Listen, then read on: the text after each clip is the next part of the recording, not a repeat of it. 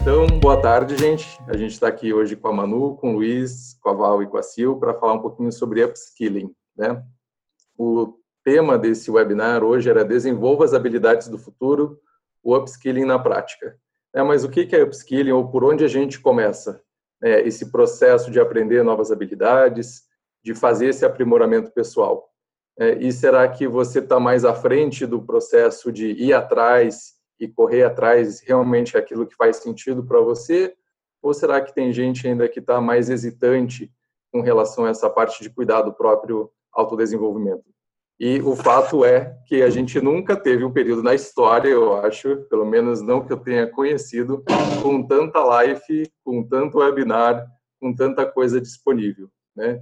Então, como é que a gente está aproveitando tudo isso também para se capacitar, para estar tá à frente e para eventualmente, como a gente já disse no primeiro webinar, né, Val, ir afiando o machado. Daqui a pouco a gente vai ser convocado para cortar essas árvores, então para voltar né, para esse novo normal. Mas enquanto isso, a gente está trabalhando, está também cuidando de si, mas como é que a gente também está cuidando do nosso próprio desenvolvimento? Então esse é o tema do nosso webinar de hoje. Acho que antes da gente começar de fato, né, pessoal, eu sempre gosto de fazer aqueles combinados. Né, a gente tem essa primeira introdução, né, a gente vai convidar o Luiz, a Sil, a Manu para fazer uma breve fala introdutória. Então, a gente vai dedicar aí talvez uns 30 minutos para essa primeira rodada. Enquanto isso, aproveitem e já coloquem as perguntas no Q&A, tá bom? E depois a gente começa a incluir as perguntas de vocês. A gente vai fazendo aqui uma roda viva, um bate-papo bem bacana nessa tarde. Bom? Então, super bem-vindos. Manu, que está com a gente, Silmara, Luiz Obrigada, e Val também. Val, você quer dar um oizinho aí para o pessoal? Olá, pessoal. Prazer estar com vocês aqui mais uma vez. Mas hoje nós temos esses convidados incríveis. Já quero passar direto para eles. que bom. É, Sil, então acho que a gente pode começar com você, né? Você trabalha com inovação, acho que parece que você esteve à frente de um super projeto de upskilling. E conta para a gente, assim, acho que o que é upskilling, né? o que é esse negócio chamado upskilling e como é que a gente vê isso acontecendo na prática dentro das empresas? Vamos lá, então. Boa tarde para todo mundo. Bastante feliz de estar aqui com gente que foi tão ativa, está sendo né, tão ativa nessa revolução do trabalho como um todo. Manu, Luiz, Eugênio, Val. E esse grupo aqui certamente já viveu, né, Eugênio, algumas histórias de upskilling na prática. E a expectativa é de que compartilhando a gente alcance as pessoas, possa gerar insights. E a gente vai ter o maior prazer de detalhar caso alguém faça uma pergunta, querendo entender um pouco mais como aconteceu. É, vamos então simplificar e nivelar todo mundo. Upskilling é aprimorar uma habilidade é a gente se qualificar dentro de um escopo que já estava no nosso alcance. E para a gente fazer um recorte introdutório aí desse tema, né, do webinar, eu gostaria de, de relembrá-los, né, de, de trazer à tona que exist, existia um pano de fundo muito é, emergente, assim, iminente de acontecer, e talvez tenha passado despercebido um pouco, né, para, pela maioria das pessoas. São três ingredientes aí básicos, né? O primeiro era do mundo VUCA, então com certeza a gente viu falar que a gente estava vivendo num mundo incerto, num mundo de muita ambiguidade, volátil, complexo, mas a gente talvez não tenha se atentado tanto. A gente também, a todo instante, né, um segundo ingrediente ali, olhava, dava uma espiadinha no futuro, acessando aquelas listas mágicas, né?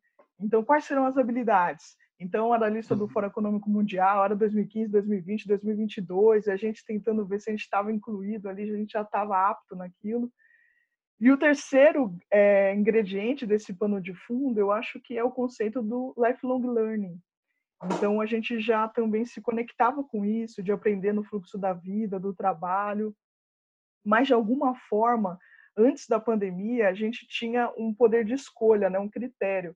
Então a gente via essas habilidades do futuro, a gente via essa questão de aprender no fluxo da vida e que o mundo era muito incerto, ambíguo, volátil, mas a gente ainda escolhia um, um lugar mais confortável, um lugar mais planejado, um lugar mais vamos aos poucos, espera aí. E o que acontece na pandemia, metaforicamente assim, eu gosto de pensar que é aquela chuva que cai de repente, a roupa está no varal. e a gente fez uma correria em duas semanas e a gente vivenciou tudo isso que era um pano de fundo, a gente viu na prática acontecendo. Então, o que, que a gente fez? A gente aprendeu e reaprendeu no fluxo do trabalho, da vida, né, na nossa casa, no, no nosso escritório, nas nossas ofertas, nas nossas empresas. É, então, o lifelong learning aconteceu. É, a gente, essas habilidades que a gente olhava, então, ah, a gente vai precisar ser mais criativo, a gente teve que ser, a gente vai precisar ser adaptativo, a gente teve que ser, a gente vai precisar ter fluência digital, a gente aprendeu um monte de ferramentas. E o mundo VUCA, então, ele realmente foi reconhecido, né? Essa incerteza, esses problemas globais complexos, a gente, uau, agora entendi, né? Então, acho que esse é um contexto, né, Eugênio, desse webinar hoje, do papo que a gente traz aqui. E na prática, como que a gente, então, conectou esse pano de fundo com, com upskilling? A gente estava no Lab de inovação no momento justamente de um zoom out, né? A gente estava sobrevoando a empresa, fazendo um desenho do ecossistema, né? Um olhar holístico de como as áreas se conectavam, entregavam valor, se impactavam.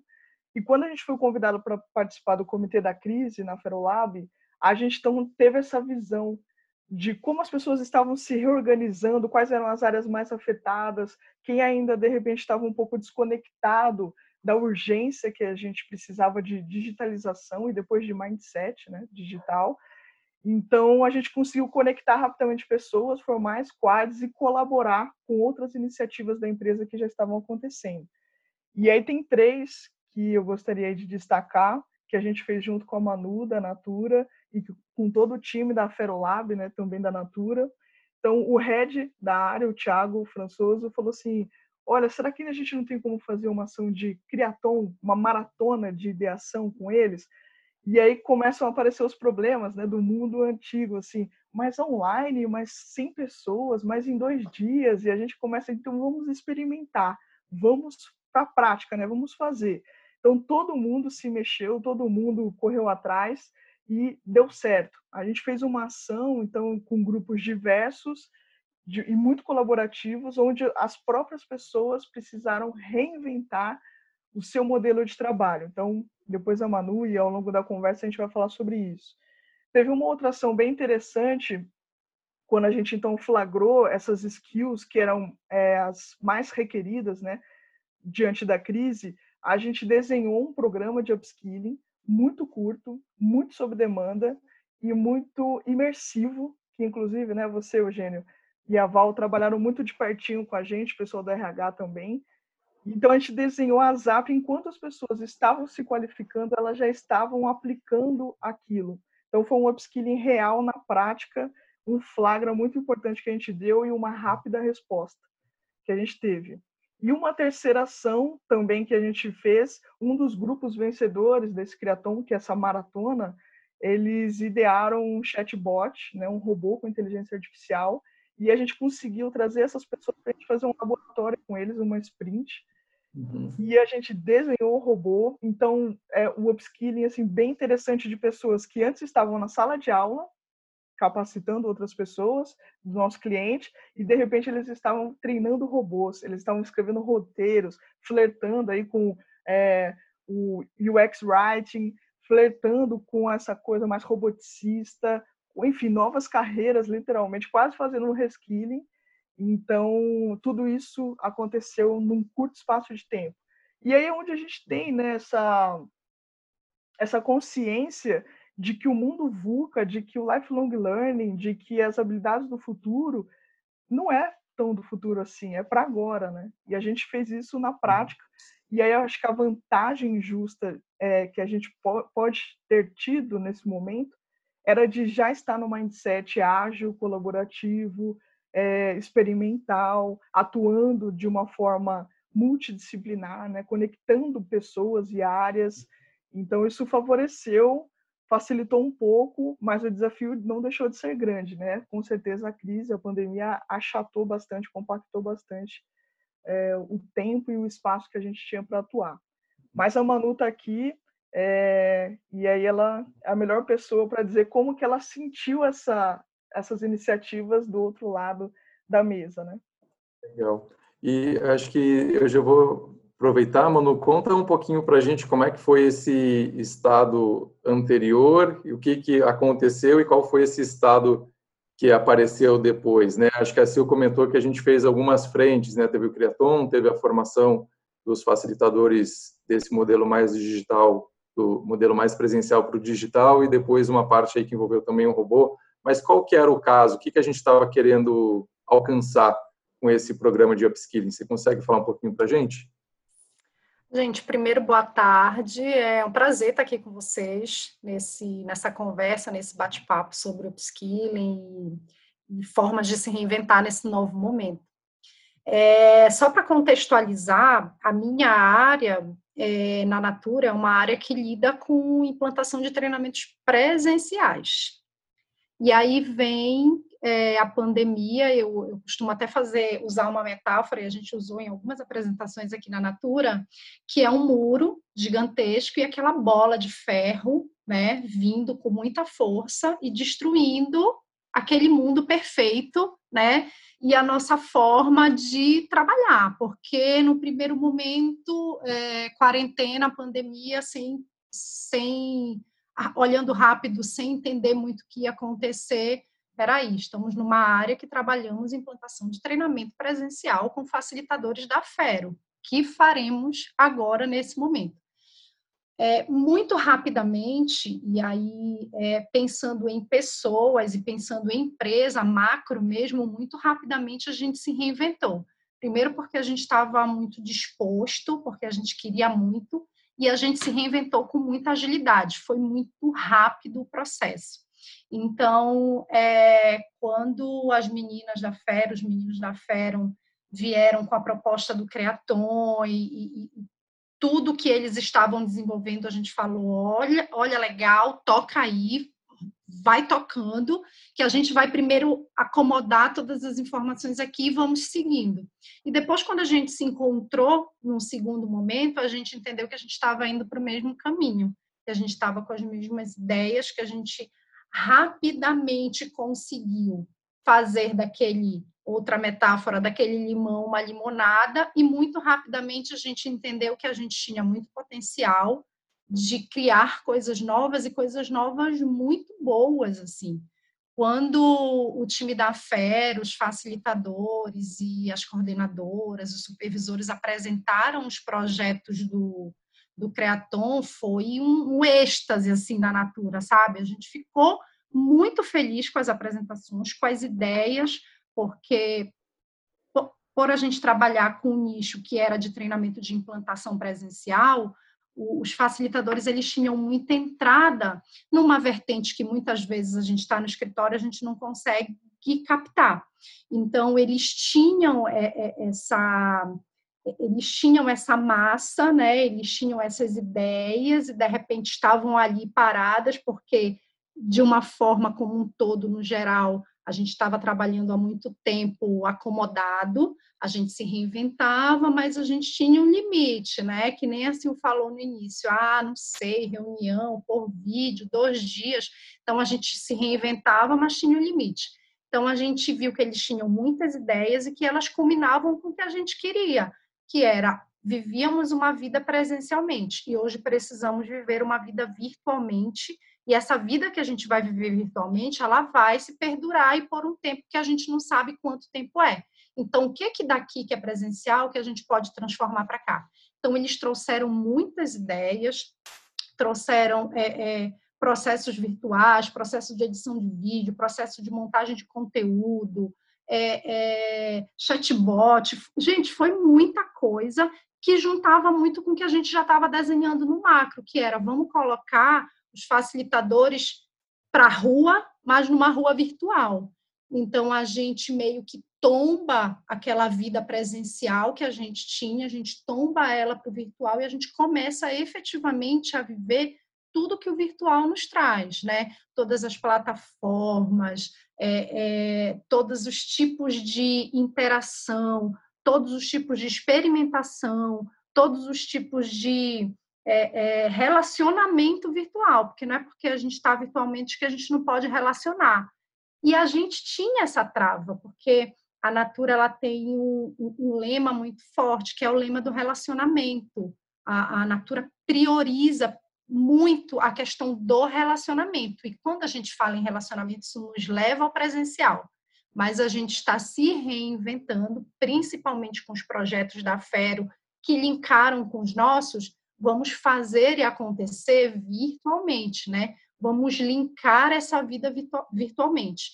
Então, hoje a gente está tocando alguns projetos que o Creaton é, da Fero trouxe para a gente, junto com projetos macros, redesenhamos a nossa grade para o segundo semestre, é, estamos trazendo os novos desafios para os facilitadores. Então, antes a gente estava amarrado em alguns treinamentos e agora a gente está trazendo outros temas, porque a gente entende que aqueles temas que eles praticavam presencialmente não fazem sentido nesse momento que a gente está vivendo numa pandemia, num Covid, e que a gente tem outros temas aí que podem ser trazidos. Então, a forma com que a gente se reinventou e a agilidade com que nós nos reinventamos, e ao mesmo tempo a Fero se reinventou e a gente se encontrou nesses projetos e a gente está tocando junto, foi maravilhoso. Foi assim um casamento mesmo a parceria, a, a, a assertividade, a facilidade. Então, antigamente, coisas que a gente acompanhava e demorava muito tempo para dar um feedback, ou para conversar, ou para falar, agora é a tempo e a prazo, e a gente faz agora, e sem, sabe, sem é, quebrar o relacionamento. Pelo contrário, o que eu sinto nessa quarentena, que a gente já está quase 60 dias, né? É, em afastamento presencial, que eu consigo perceber que a gente está mais próximo. É engraçado isso, né? Porque é, é como a gente está mais próximo, mas a gente está mais próximo, a gente estreitou relações, a gente estreitou relações é, é, com eles, a gente estreitou relações com os facilitadores, a gente estreitou relações com as consultoras, né? com as gerentes, porque a gente tem que entender essa realidade hoje. Qual é essa realidade hoje? Então, a gente tem estreitado essa relação para conseguir fazer as entregas que a gente precisa fazer nesse novo momento. Então, se eu pudesse resumir é, tanto o processo Natura, Fero e com outros colaboradores, outros parceiros, nosso pessoal mesmo, que a gente precisou se reinventar, eu acho que é, é, é agilidade, se reinventar com agilidade. Eu acho que são, são são três palavrinhas, são duas palavrinhas, né? Se re... Porque se reinventar a gente já fazia, mas agora a gente precisou ser ágil, a gente precisou de não ser para amanhã, de ser para ontem. Então, se a gente pudesse, assim falou, a gente fica sempre buscando quais são os profissionais do futuro, o que, é que eles necessitam. Para mim, hoje o profissional ele precisa se reinventar, ele precisa estar disposto a se reinventar todos os dias e ser ágil não dá para esperar muito tempo. A gente tem que ser agora, sabe? Então, eu acho que quem é esse, esse profissional? Quem é essa habilidade do qual é essa habilidade do futuro? Para mim, hoje, dentro de tudo que eu estou vivendo, é, é ser ágil, se reinventar na agilidade, sabe? Não, né, Manu? E é interessante você trazer esses pontos. É, eu tive o privilégio de ser uma das mentoras lá no Criaton, né? A gente uhum. tinha alguns mentores, eu fui uma delas e eu ouvia muito os, os, os, instrutores na época que se tornaram facilitadores, né? Eles tinham uma preocupação muito grande em entender esse público, entender os consultores que eram as pessoas que eles atendiam, entender que tinha uma parcela dessa população que eram pessoas que não, não eram familiares com a questão digital. Então, todas as alternativas que eles buscaram, junto com a CIO, junto com o Lab de Inovação, foi sempre para atender esse usuário, esse consultor que precisava é, se encontrar e encontrar soluções dentro desse universo digital, né? E eu vi esse desafio pelo lado de dentro de casa. E agora a Daniela está fazendo uma pergunta, que é se na Natura, se você, vocês perceberam redução do interesse ou da efetividade dos treinamentos nessa mudança para o online. Isso chegou a acontecer? Vocês, porque eu sei que a gente rapidamente tombou para o digital, mas vocês ainda estavam acompanhando esse, esse tombamento, né? Como é que vocês já estão acompanhando isso? Foi uma surpresa para a gente, tá? E aí quebra de paradigmas de novo, porque a online, de repente, não vai ser tão interessante. A, as nossas entradas e as nossas aberturas elas estão sendo incríveis assim. É, a gente nunca imaginou de fato. A gente já tinha processos em paralelos e temas e ações é, no digital mas a gente não tinha treinamentos com interação né? Então a gente trouxe o facilitador para esse processo e começamos a descer. E aí foi um, um, um susto bom é, é, é, a gente entender que estou disponibilizando vários cardápios, vários temas, vários facilitadores, escolha o seu, entre na sala que você quer. Bum.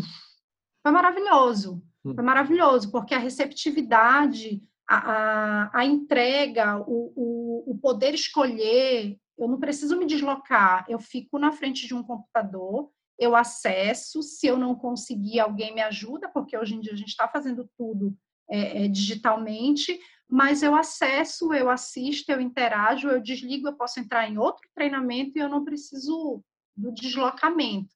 Antes a gente estava amarrado muito no. Eu vou dar um treinamento naquela cidade. Eu rompo essas barreiras quando eu faço algo digital. Eu não dou treinamento para. O facilitador ele pode estar naquela cidade, mas ele está dando um treinamento para o Brasil todo. Então, consultoras do Brasil todo podem ter acesso àquele treinamento e não só aquelas pessoas da cidade. Então, isso abre um universo de possibilidades. E, e a receptividade das consultoras foi muito boa, porque a gente tinha o paradigma de que nossas consultoras não são digitais.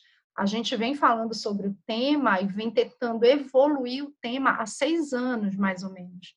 E a gente se surpreendeu, porque elas são sim. De repente, elas não têm tantas habilidades, mas o momento fez com que todos nós nos tornássemos digital, de uma forma ou de outra, umas um pouco menos, outras um pouco mais, mas a abertura e a receptividade está sendo uma surpresa para a gente. Tanto que a gente já está pensando mais lá na frente, os projetos estão voando, sabe? Então, é, foi uma surpresa e a gente está muito feliz com essa surpresa, que sim, a gente consegue ter essa entrada virtual com as consultoras. Bacana. É, eu, até, Eugênio, tem um comentário do, do Thiago Françoso aqui, né, antes da próxima da performance, mas essa do o Thiago Françoso comentou uma coisa que é verdade, eu pude vivenciar, que esse criaton, né, que essa maratona de inovação, ela foi feita virtualmente, foi 100% virtual, com 60 pessoas envolvidas e aconteceu em uma semana. E realmente é, você vê aquela equipe toda trabalhando e se formando em grupos e buscando soluções, trazendo esse consultor, né, que é o cliente deles, é, para o foco, para o centro dessa experiência, foi incrível. Foi muito bacana. Eu acho que é, Sil, a Ana fez um comentário aqui que ela falou que quais foram os skills requeridas diante dessa crise que você comentou. E até eu respondi para ela que, no nosso caso, as principais foram facilitação digital, design de aprendizagem digital, ciência de dados, metodologias ágeis. É, você quer complementar? Você quer trazer mais alguma que eu tenha deixado passar aqui, além dessas? É, e até, sim, Val, e até da fala da Manu, que é interessante, você retomou aí o, o que o Thiago Françoso comentou, e além disso, né, de ter sido em uma semana com 60 pessoas, digital, um, uma coisa assim de resultado muito interessante é a fala da Manu, que é esse valor percebido. Então a entrega foi de alto nível. Não só a operacionalização foi um golaço, mas também o que os meninos é, criaram ali teve grande valor, se tornaram novas ofertas da empresa, então, isso é super interessante, né? Qual foi o resultado disso? E além da, dessas skills, né, Val, que você falou, a gente trabalha um pouco de design conversacional também, porque imagine que antes você poderia conversar, né, passar informação na sala de aula, e agora você já teve que fazer essa adaptação para falar na live, e a, depois eles ainda fizeram uma adaptação para falar em uma conversa, né, num tweet, que é a comunicação do robô. E também complementando dessas skills do futuro, tem uma parte muito interessante assim da gente notar que é, se a gente olhar lá o que, que o Fórum Econômico Mundial dizia sobre adaptabilidade, criatividade, resiliência, é, fluência digital, é, resolver problemas complexos. E tudo isso, de alguma forma, conversa com o ágil que a Manu trouxe, com a colaboração que a gente está obrigado a colaborar, né? justamente para que a gente consiga resolver problemas complexos. E isso conversa muito com a questão experimental, que a gente chama de generalista. Né? A gente, para que a gente tenha uma rápida adaptação, para que a gente seja criativo, a gente precisa ter bagagem, repertório. Então, a gente começa a pensar muito mais em qualificações generalistas para depois pensar em, em, qualificações especialistas. Eu acho que isso é uma boa dica e que a crise trouxe para a gente, né, de insight, porque os profissionais que estavam muito focados, eles tiveram pouca manobra, né? Eles não conseguiram migrar de uma forma muito ágil, ou negócios, ou ofertas, ou empresas que ainda trabalhavam numa economia muito presencial, tiveram mais dificuldades. Então, acho que um, insight que veio é você experimentar mais, é você, é, a gente chama isso de amplitude, né? Dentro da sua área, você começar a ter mais amplitude ao trabalhar com outras skills, em squads multidisciplinares, prestar atenção, né? O que esse cara de dados está falando? O que esse cara de tecnologia está trazendo para mim? para que a gente se torne profissionais mais completos na nossa carreira. Então, faça esse, esses upskillings é, no dia a dia, de novo, né? na prática, no fluxo do, do trabalho, da vida, e não elaborando uma lista enorme de, de competências e habilidades e conhecimentos que você vai querer adquirir sem uma aplicação prática. Então, ao resolver desafios, você começa a acender para, olha, não conheço muito sobre isso, olha, isso faria sentido para mim. E aí você vai buscando e a aprendizagem deixa de ser uma promessa, né? E vira uma, uma habilidade aplicada, né? Uma questão aplicada. Acho muito bacana. Muito legal. Eu acho que legal, é, você falou bastante essa coisa de ter repertório, né? No caso da Natura, a gente apoiou né, a Natura e todos os facilitadores a fazer essa transição do presencial para o digital é, mas também tem o papel da pessoa, né? Agora eu até vou pedir a ajuda do Igor, que a gente queria também saber de você que está participando com a gente, como é que você é, vai atrás desse tipo de informação? A gente vai abrir uma, um quiz, uma enquete aqui rapidinha, vai estar tá o link aqui para vocês. E a gente queria saber assim, você, qual é o seu perfil nessa prática de upskilling, né? Então, você pode ser um lifelong learner, que já está no fluxo de aprendizagem e está se reinventando constantemente, ou você é um adaptador proativo, você sabe que a pressão está aumentando e já dedica um bom tempo para se qualificar. Né? Aquilo que a Manu falou, né? Antes eu sei que eu vou precisar saber de alguma coisa, agora eu tenho que saber e eu tenho que fazer diferente ou você é um espectador, está acompanhando ali os movimentos, mas não investe quase nada em aprendizagem, né? Vamos ver o que vai acontecer. E o hesitante, que é quero crer para ver, estou esperando para buscar novas qualificações, esperando o final da crise, esperando tudo isso passar, porque na verdade não passa talvez só de um período de transição. Então a gente tem aí essas quatro opções e daí depois a gente segue com o Luiz para contar um pouquinho como é que você está vendo isso lá na Vivo. Luiz, a gente só vamos ver tá quantos por cento. É, vamos ver como, como tem o resultado disso. Bom, pessoal, é, boa tarde. É muito interessante acompanhar todo o, o, o trabalho. A, a Sil e a Manu já tinham trocado um pouco comigo sobre o que foi feito na, na Natura e é bem interessante. E aí, quando é, trago isso para a realidade também da, da Vivo, Entendo que, é, assim como todas as empresas, a Vivo acabou sendo uma das empresas também como é, ramo essencial, então nossos técnicos de campo não pararam, nossa área de atendimento também não parou. Então, o, o, quanto a gente teve que se provocar e teve que colocar algumas coisas é, para acontecer, talvez alguns projetos que ou estavam engavetados ou talvez é, fluindo numa velocidade muito mais de, de cruzeiro e tiveram que, que acelerar para agora, como colocar mais de 2 mil atendentes é, a partir de casa para trabalhar. O quanto é necessário, o quanto precisava, o quanto a gente queria colocar ou não queria, e o momento forçou que ou é ou é. é o, as nossas lojas trabalhando, e temos algumas lojas trabalhando no modelo de drive-thru. Não tinha passado isso, talvez, pela cabeça de ninguém, mas com esse momento, lojas trabalhando com drive-thru, através de WhatsApp. Então, é, todas as áreas tiveram que se provocar, tiveram que se reinventar com isso. E aí o, o nosso modelo né, de, de upskilling, e aí dando um, um passo atrás, é, já tínhamos uma iniciativa é, antes da, da pandemia, então no, no, último semestre de 2019, a, a nossa área global da Espanha já tinha preparado um modelo que é de, na verdade, um pouco mais amplo só do que upskilling e reskilling, mas de workforce planning, que assim como algumas empresas já estão começando a mapear quais são esses skills do futuro, quais são as é, ofertas diárias que no, no, médio prazo, vai em três, cinco anos, é, eu vou acabar mudando a minha tecnologia e eu vou acabar deixando de precisar de, desse, desse tipo de habilidade e quais serão essas novas habilidades e onde eu vou focar em desenvolvimento. Então, eu vou falar sobre é, é, atendimento cognitivo, eu vou falar que eu preciso de algumas pessoas para programar esses chatbots. Então, quanto a gente vai despender de esforço para conseguir é, é,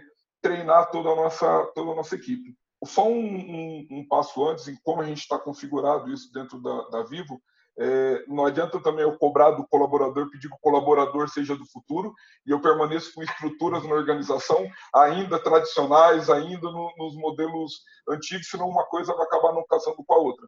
Então, é, estamos estimulando né, a Telefônica a começar a trabalhar a partir do, do modelo com metodologias ágeis, então a partir de squads, e aí nada melhor do que para a gente começar a colocar squad para toda a empresa, para todas as nossas áreas clientes, a gente começou a testar isso em RH. Então, já há um ano, o RH já está trabalhando com alguns modelos de squads baseados em, em objetivos, então baseados em OKR, são definidos OKRs e eu tenho alguns é, squads trabalhando em algumas dores específicas da organização.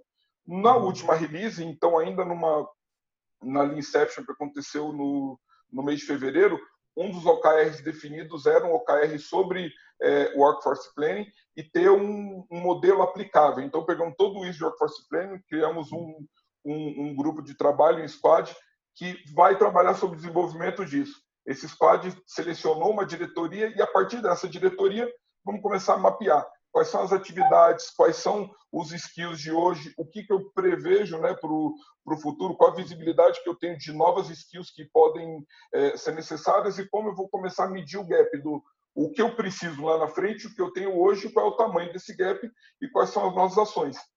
E no meio de tudo isso, temos uma pandemia. Então, no momento da pandemia, tínhamos um, um workshop já marcado com, com uma parte da, da, área de canais e foi muito interessante que assim essa área de canais está dividida em metade da equipe em São Paulo, metade da equipe no Rio de Janeiro. Então, da maneira tradicional, marcamos workshop com o pessoal de São Paulo, dali 15 dias teria workshop com o pessoal do Rio para juntar todo mundo numa sala e fazer, é, exercício de vai para a mesa, né, tem ideação, é, é, divergir, convergir. E aí vem uma pandemia, avisa, olha, ninguém mais vai para o escritório cara, vamos ter que mudar isso que a gente vai aplicar, vamos ter que, que nos reinventar. E, junto com isso, já abrimos a possibilidade de vamos fazer então São Paulo e Rio todo mundo junto. Se é para ser é, é, online, e aí entra um pouco do que a Manu falou. Eu não preciso mais que o instrutor esteja em um lugar e todo mundo vai ter um instrutor. Cara, eu vou estar nesse link aqui, entra todo mundo e vamos fazer.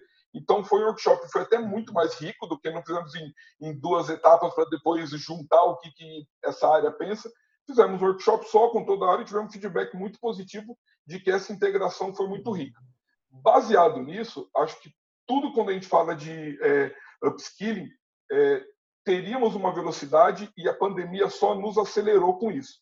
Então, uhum. é, a Telefônica já tomou algumas medidas é, de como a gente vai é, tentar é, escalar esse modelo de como mapear essas habilidades, como entender quais são esses gaps e onde eu vou colocar e também onde eu vou colocar esforços para esse desenvolvimento, para a gente conseguir dar o, o passo para frente. E da mesma forma, também a gente vai olhar para isso, tanto do ponto de vista colaborador, quanto empresa também, de buscar algumas estruturas mais horizontais, buscar estruturas que façam sentido para esse novo momento também, que dê uma resposta mais rápida em relação a isso.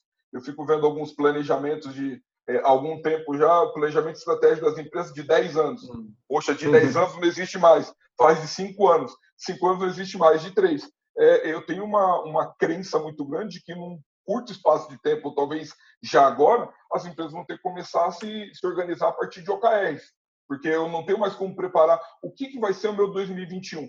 Cara, quem programou 2021 e 2022, tudo isso mudou com, com, com a pandemia. Então, a gente Sim. se força a ter novas ideias. Legal. E Luiz, eu vou até pedir para o Igor só colocar ali o resultado do pool que a gente fez. Se você fosse intuitivamente falar qual que é o perfil aí dos colaboradores com quem você se relaciona, né? Você acha que eles são mais lifelong learners, mais adaptadores proativos, espectadores ou hesitantes? É, eu, eu acho que está muito aderente ao que tem da, da resposta aqui, que a grande a grande maioria, 50, mais de 50%, está nesse é, adaptador proativo. É, eu, eu imagino que se eu fizesse essa, esse questionário há três, quatro meses atrás, talvez o número de espectador e hesitante fosse um pouco maior. É que no momento da crise a gente forçou todo mundo a. Quem não estava preparado ainda para ser um, um, um long life learner e está buscando talvez isso, teve que se virar no adaptador hoje o espectador e o hesitante uhum. ia sofrer muito mais. Então, é, eu até falei um pouco mais cedo com a Sil, é, a transformação digital que se esperava nas empresas de uma maneira mais diluída nos próximos três ou cinco anos, cara, aconteceu nos últimos 60 dias. Então, é, o, o adaptativo, uhum. por mais que você estivesse preparado ou não para essa adaptação, você teve que fazer. Então, assim, foi forjado no fogo, entendeu? Foi do, do jeito que teve que vir. Uhum. É, eu queria aproveitar Legal. fazer uma pergunta para você, Eugênio. Eugênio é nossa referência interna para públicos de jovens, é, novos, novos profissionais. E veio uma pergunta da Daniela que fala assim: então a ideia é fazer upskilling baseado nas habilidades que já usamos ou precisamos. E para quem tá, está entrando no mercado de trabalho agora, como fazer o upskilling? É, tá, essa pergunta é bem ampla, hein, Daniela? É, eu acho que tem essa coisa, o upskilling é essa ideia que a Sil falou, né, de aprimoramento. Então, como é que eu me aprimoro? E a gente conversou até um pouquinho sobre isso no webinar anterior, sobre reskilling, que seria a requalificação, né? Como é que eu amplio o meu escopo de atuação? Então, acho que uma é, é difícil entrar nesse papel de dar dicas ou de conselhos, né? Mas acho que uma coisa que eu parti, e é uma reflexão minha que tem baseado até as minhas escolhas com relação à aprendizagem, é ver aquilo que faz mais sentido para mim e onde eu quero chegar. É, eu sei que é uma super armadilha, como o Luiz falou, né? A gente criar uma planilha de Excel com uns anos e falar, então, em 2021 eu vou fazer isso, 2022 aquilo, 2023 aquilo. Então, acho que é um risco muito, muito alto, mas eu, talvez, eu posso comentar um pouquinho o que funciona para mim, né? É, eu tenho claro o meu propósito, que eu quero alcançar em termos de pessoa, em termos de profissão, em termos né, de vida.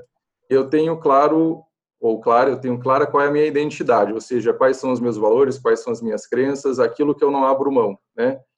Com base nisso, eu vou desenhando, tá, o que, que vai fortalecer é, essas minhas competências para eu ter uma identidade mais forte, caminhar e me aproximar do meu propósito, né? Então, é um exercício muito pessoal. Eu acho que é uma reflexão que também vale a pena dedicar um tempinho, às vezes com auxílio de algum profissional, né, um coach, um terapeuta, enfim. É, então, moral da história é um olhar para dentro, né? Mas, quando a gente vem para o mercado de trabalho, e na Ferolab, acho que como uma consultoria de aprendizagem, a gente recebe muitas demandas de programa de estágio, programa de treino, ou até programa de liderança, seja supervisão, coordenação, até alta liderança, sempre vem questões ligadas a comportamento, então, influência, liderança, é, persuasão, ou como a gente também coloca o cliente no centro, então, essa pegada um pouco mais voltada para entender o mercado e a estratégia da organização e transformar isso em ações práticas. Então, acho que, independente do ramo que você esteja ou onde você esteja atuando, né? Entender um pouco mais do mercado em que você atua ou deseja atuar e saber que dentro de uma empresa ou dentro de uma organização, né, seja ela uma empresa ou não, seja uma, então uma organização, você vai estar com um grupo de pessoas e que para trabalhar com pessoas você vai precisar de algumas competências, como essas que eu falei, né, de liderança, influência, e uma boa comunicação. é, tudo isso acho que ajuda. A gente trabalha na competência, na, na Ferolab, esse conceito de algumas competências atemporais, né, que são essas competências que elas não ficam velhas. Você vai trabalhar liderança para o jovem aprendiz, para o estagiário, mas você vai trabalhar também liderança para o diretor e para o presidente. São temas transversais para toda a organização. Entender do negócio também é um tema transversal. Você tem que ter essa visão sistêmica, essa visão estratégica. Então, eu acho que aí, Daniela, passa por uma primeira alta reflexão e talvez identificar onde você quer começar a focar a sua energia. Né? Acho é. que seria isso. Paulo. Posso, posso também complementar um pouquinho? Vai lá. Assim. Bem interessante esse ponto e a pergunta do Daniela, porque a gente tem um livro que eu esbarrei com ele assim e até acabei escrevendo um artigo é, pela provocação que ele trouxe, que a capa é assim: por que os generalistas vencem no mundo de especialistas? E essa provocação chamou muita atenção. Então, o autor, né, o David Epstein, ele faz uma comparação entre profissionais do esporte e também do, de outras carreiras, falando sobre você ser muito mais experimental e primeiro, né, antes de colocar um foco total, você é, antes ele chama de hiper especialização precoce. Então ele fala assim, antes de você focar uhum. totalmente, dá uma zapiada, uma, uma stalkeada em outras profissões, em outras skills, e aí quando você se sentir confortável, você aprofunda, que é aquela coisa do profissional em T. E isso foi bem interessante, porque até pouco tempo a gente realmente tinha carreiras lineares. Então, quem, quem aí, né, na pergunta da Daniela, está começando, é, acho que a dica é não focar muito assim, ah, eu gostei desse, desse, dessa carreira. E aí você vai cada vez mais fundo nela, né? Então, trabalha um pouco uma, um perfil mais generalista, que é, a gente né, prefere chamar de amplitude. Então, dentro de onde você hoje se identifica, procura uma amplitude, né? E nessa amplitude, por exemplo, a gente começa a inferir lá no lab que algumas skills, algumas esferas, elas já andam junto com todos os profissionais, que é a de dados, que é a do business, onde você estiver escolhendo a sua carreira, que é a de tecnologia é, e é de design. Então, para você fazer a jornada do seu cliente, para você ter visão holística, para você é, tratar os problemas, né, de uma, saber qual o problema certo que você vai resolver. Então, o design te ajuda nisso. A tecnologia e dados andam lado a lado, né? Porque ambos trabalham com matemática 01 e, e grande informação, né? Processamento de informação. Então é isso, assim, procura criar onde você estiver nesse momento de carreira, amplitudes, dá uma zapeada, uma stalkeada, vai se destravando e ganhando repertório. Porque como a gente viu, quando apertar de novo, esse mundo continua incerto, ambíguo, volátil, enfim, complexo. Quando ele apertar de novo, você consegue mudar de faixa aí na sua carreira, fazer o tal do reskilling, né, que é quando você migra totalmente, com menos fricção do que se você tivesse sido só uma coisa na vida toda e agora e agora o que, que eu faço? Aí você já tá mais desesperado. É aplicar também Aproveita. o long life learner, né, Sil? Isso. É. Teve até um Rapidinho, você aproveita e fala novamente o nome do artigo ou do livro ah, se é um livro. Só é aproveita por... para. Uhum. É porque generalistas vencem no mundo de especialistas. Sensacional. É David Epstein. Teve uma pergunta aqui também da Natália, falando assim, se você, ela fala se você pode dar dicas para quem é veterano para e quer se especializar, mas eu imagino que isso essas dicas que você está dando, elas valem, elas valem também para os veteranos, não só as suas, como as do Eugênio, né, que estavam focando nos jovens que estavam entrando na carreira, né? Acho que você sim. Alguma específica que, aí no caso do veterano, precisa diferenciar? Não, acho que sim. A única questão, para quem então, já tem, né, mas já mais cascudo, já mais veterano, é justamente experimentar. Porque é quando o mindset, de repente, está um pouco mais é, como a Manu trouxe na fala dela, é, não, não quero escolher, não, eu quero continuar aqui, é mais confortável, eu acredito que não vai mudar tanto. Então, é se provocar um pouco mais, experimentar, errar. E o melhor jeito da gente fazer isso é trabalhando em times multidisciplinares. Então, tem um problema para resolver, não resolve só com pessoas da sua skill, né, da sua expertise. Chama alguém de fora. E eu acho bem interessante quando a gente está nesses grupos, né, colaborativos, a gente fala assim: "Ah, eu queria, poxa, para resolver isso, poderia ter um sistema assim, essa quem já é dessa área de tecnologia vai falar assim: "Ah, isso aí tem tal coisa, tal solução". Aí você fala: "Ah, já tem". Então, assim, é muito complementar. E aí você começa a ver, cara, preciso investigar melhor esse negócio de inteligência artificial, porque olha, tudo já existe. Então aí você já tem essa pista. Só uma coisa que me veio agora, Val, desculpa aí, acho que tô com o microfone aí, Faustão, né, monopolizando. Mas é uma, um insight assim interessante que é, que a gente tem, né, desses momentos lembra lá no começo que eu falei assim, o pano de fundo era que a gente ia precisar aprender sempre no fluxo da vida, o lifelong learning que o, o Sérgio também está destacando bastante.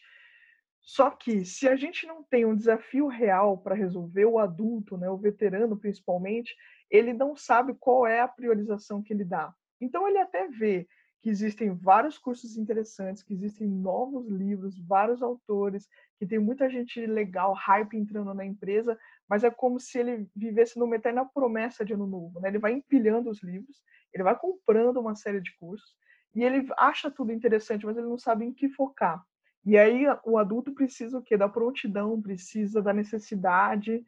Então, quando você, antes de correr atrás da qualificação, você tenta resolver o problema, Aí a, a, lista, né, ela fica priorizada para você, olha, esse aqui é onde eu tenho mais lacuna, onde eu tenho mais gap. Quando fala em dados, quando fala em tecnologia, quando fala do business, enfim, você vai demarcando onde você está mais é, faltando, né, mais ferramentas para você se resolver. E vai ter coisas que você vai ser muito melhor você acessar o expert, acessar aquele cara especialista. E tudo bem, mas o que, que você ganhou com isso no seu upskilling, na sua atuação? você consegue enxergar que você precisa daquela competência ou daquele profissional. E se você tivesse numa questão muito fechada, né, sem amplitude, você nem ia saber que poderia contar com essa com esse uhum. outro conhecimento. É, ô, Cio, eu vou trazer para você um caso real, né, para responder a pergunta da Natália. É, eu estou num squad que trata sobre Workforce Planning, sobre esse tema de upskilling e reskilling. Fui convidado aqui para participar, mas a minha formação em recursos humanos, eu estou há 18 anos em recursos humanos, é de remuneração. Então, quando eu falo sobre desenvolvimento, eu já estou dentro desse bolo e, e já sou, é, como diria, usando o termo que a Sumara colocou, já seria um profissional cascudo em remuneração, conheço do, do meu assunto, já estava ali, é, no exemplo da Manu também, né? já estava ali quietinho no meu canto, num, num ambiente confortável e controlado, e fui desafiado a participar de um modelo de workforce planning que falava sobre desenvolvimento, que tem uma parte que passa por estrutura, tem uma parte que passa pelo, pelo meu, meu assunto original, sim. Só que o quanto eu tive que procurar, o quanto eu tive que estudar, ler, me aprofundar no tema de upskill, reskill e desenvolvimento, foi muito bom. E eu acho que o, o, o caminho é muito esse de trabalhar em equipes multidisciplinares e também se provocar e se desafiar, é, se permitir muito mais a entender e aprender coisas novas dentro de, de recursos humanos ou dentro da área de, de atuação que você escolher. Uhum. Maravilha. É, isso que você falou, de ter um monte de livro, me lembra um conceito que é a pilha da culpa, né? Que são todos aqueles livros que você deixa empilhado na sua cabeceira ou na sua mesa e que eles geram culpa e não geram aprendizado. Porque você fala, meu Deus, eu tenho 10 livros para ler, agora eu tenho mais 5, agora eu tenho 15, então, mas e você vai falando e vendo aquilo e ficando ansioso e falando, nossa, isso não é aprendizado, isso é culpa. Então, eu brinco que a pilha da culpa, ela tende a ser um, um agressor, né, um ofensor do aprendizado. É, a gente está falando sobre upskilling, né, essa coisa do aprimoramento. E eu queria aproveitar, puxar uma pergunta aqui do Leonardo, que assim, no caso da Natura, é, isso é muito legal, né, Manu? houve toda uma iniciativa de upskilling, mas não foi uma coisa que vocês estavam planejando, que estava lá no planejamento 2018, que foi sendo maturada, foi tudo muito rápido, né? E a pergunta do Leonardo vem bem nessa direção, assim, como é que a gente faz é, para trocar o pneu do carro andando? Ele conta que ele é o diretor de uma escola pública, teve a necessidade, o desafio de implementar o home office e o ensino à distância para mais de mil famílias, né? Em dias e sem planejamento. Então, como é que foi isso, assim, lá para você, Manu? era um planejamento e fazer essa coisa de uma forma bem paulatina ou foi uma coisa mais ágil? Como é que você trocou o pneu do carro com o carro andando?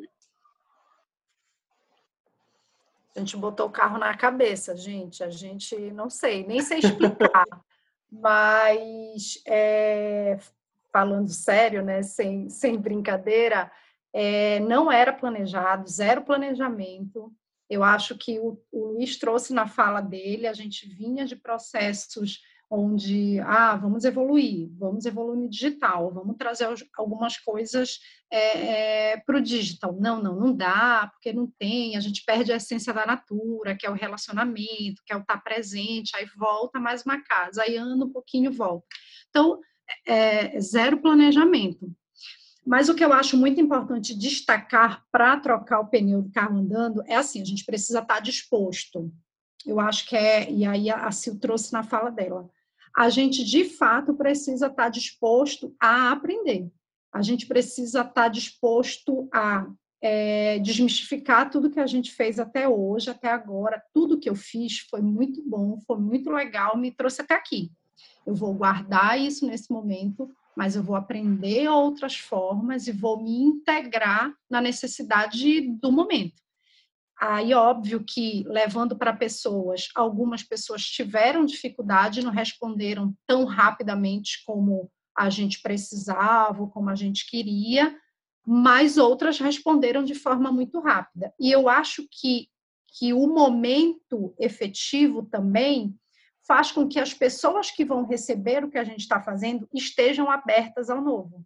Eu acho que isso ajuda muito. Então, a gente consegue trocar o pneu do carro andando quando as pessoas que vão nos receber, que vão nos recepcionar, que vão receber o que a gente está montando, também está aberto ao novo ou está sendo obrigada a estar aberta ao novo, do mesmo jeito que a gente foi obrigada a mudar a rota em duas semanas.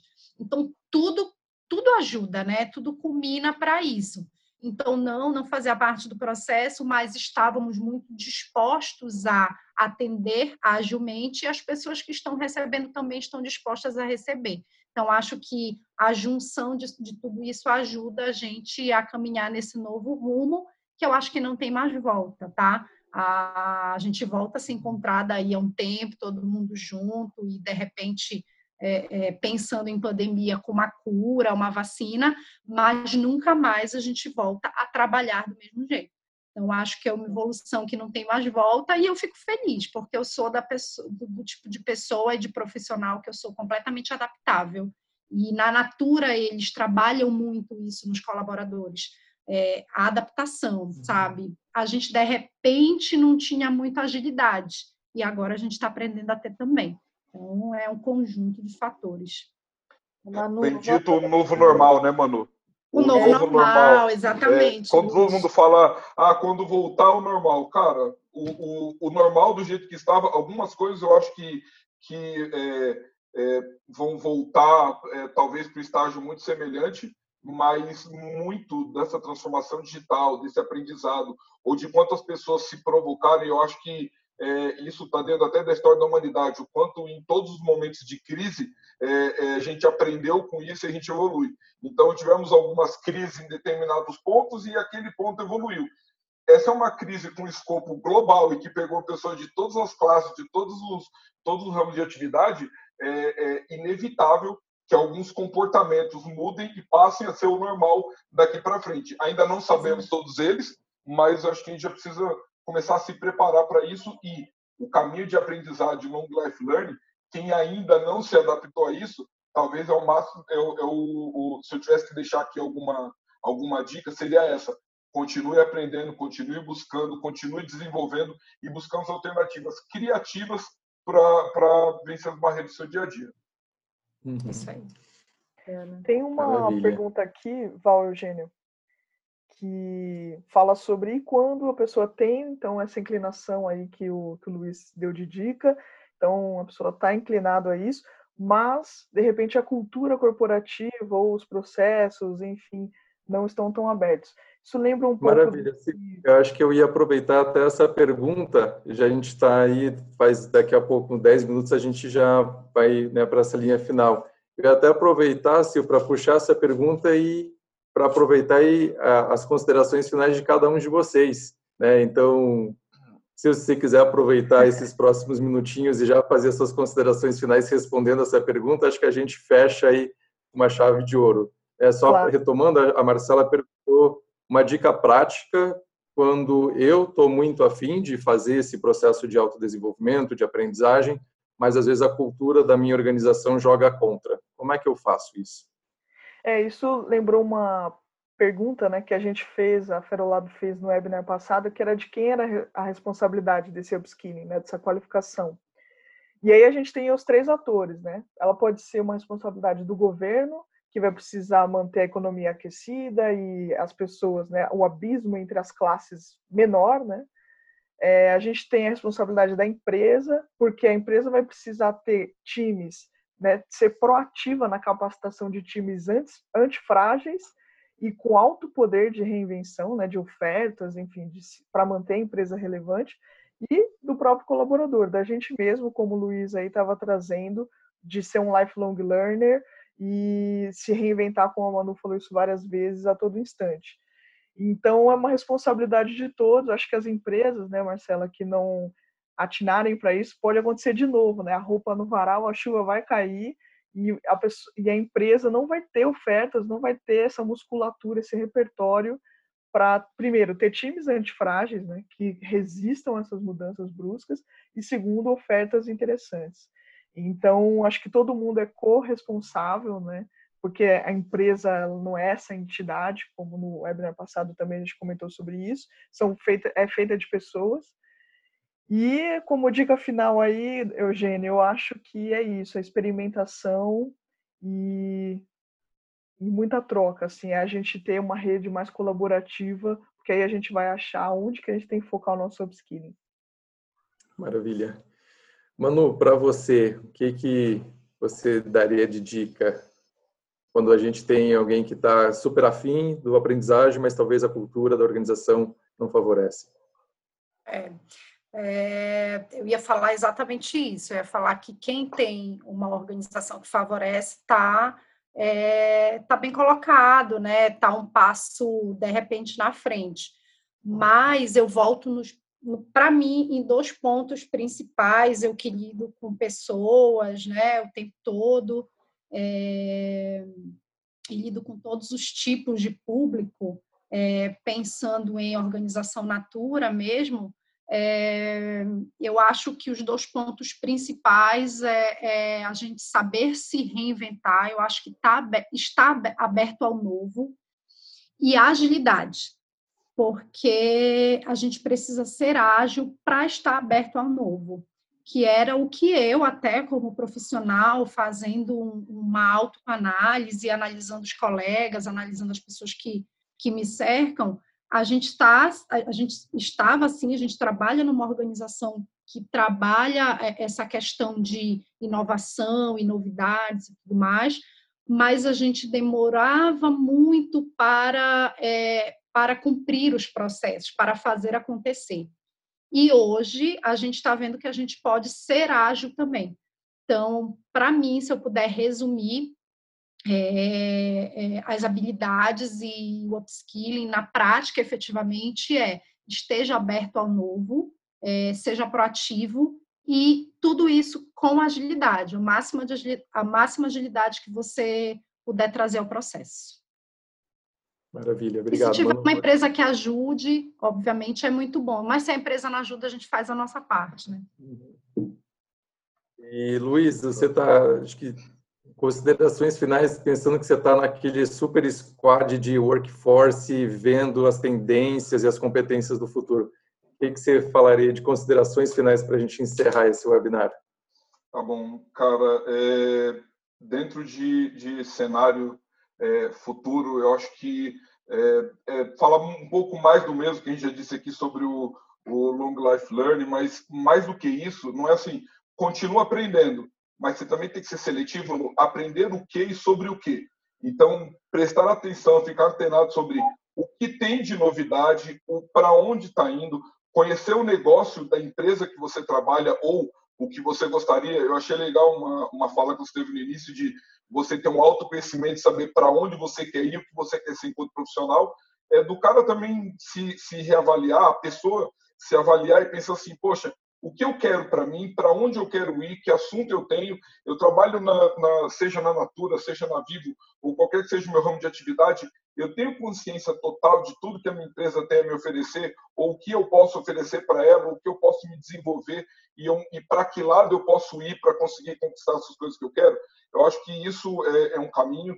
É, as empresas também, é, é, como a Silvia colocou, as empresas também têm que estar preparadas para é, é, apoiar os colaboradores nisso e também ter estruturas que potencializem esse tipo de, de contribuição, porque não adianta eu chegar no, no, no gás e esbarrar em burocracias, esbarrar em algumas coisas que, que organizações colocam, porque isso pode atrapalhar ali, pode desmotivar a pessoa a seguir.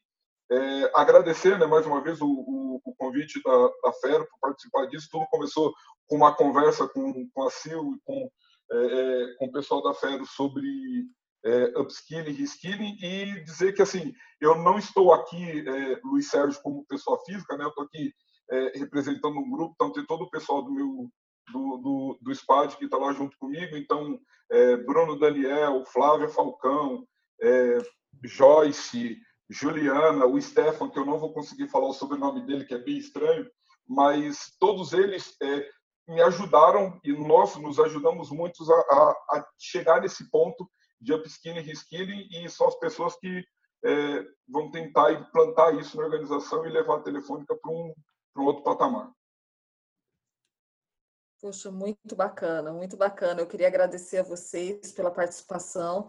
Eu já sabia que esse webinar ia ser incrível. A gente está vendo pela, pela participação de todos. Eu já até mandei ali no chat que a gente talvez a gente não ia conseguir responder todas as perguntas online, mas que estão todas registradas. Inclusive, depois que a gente terminar, a gente verifica se ficou alguma pergunta no chat que não tenha vindo aqui para essa outra caixinha e a gente vai responder por e-mail. Fiquem tranquilos que vocês não vão ficar sem resposta.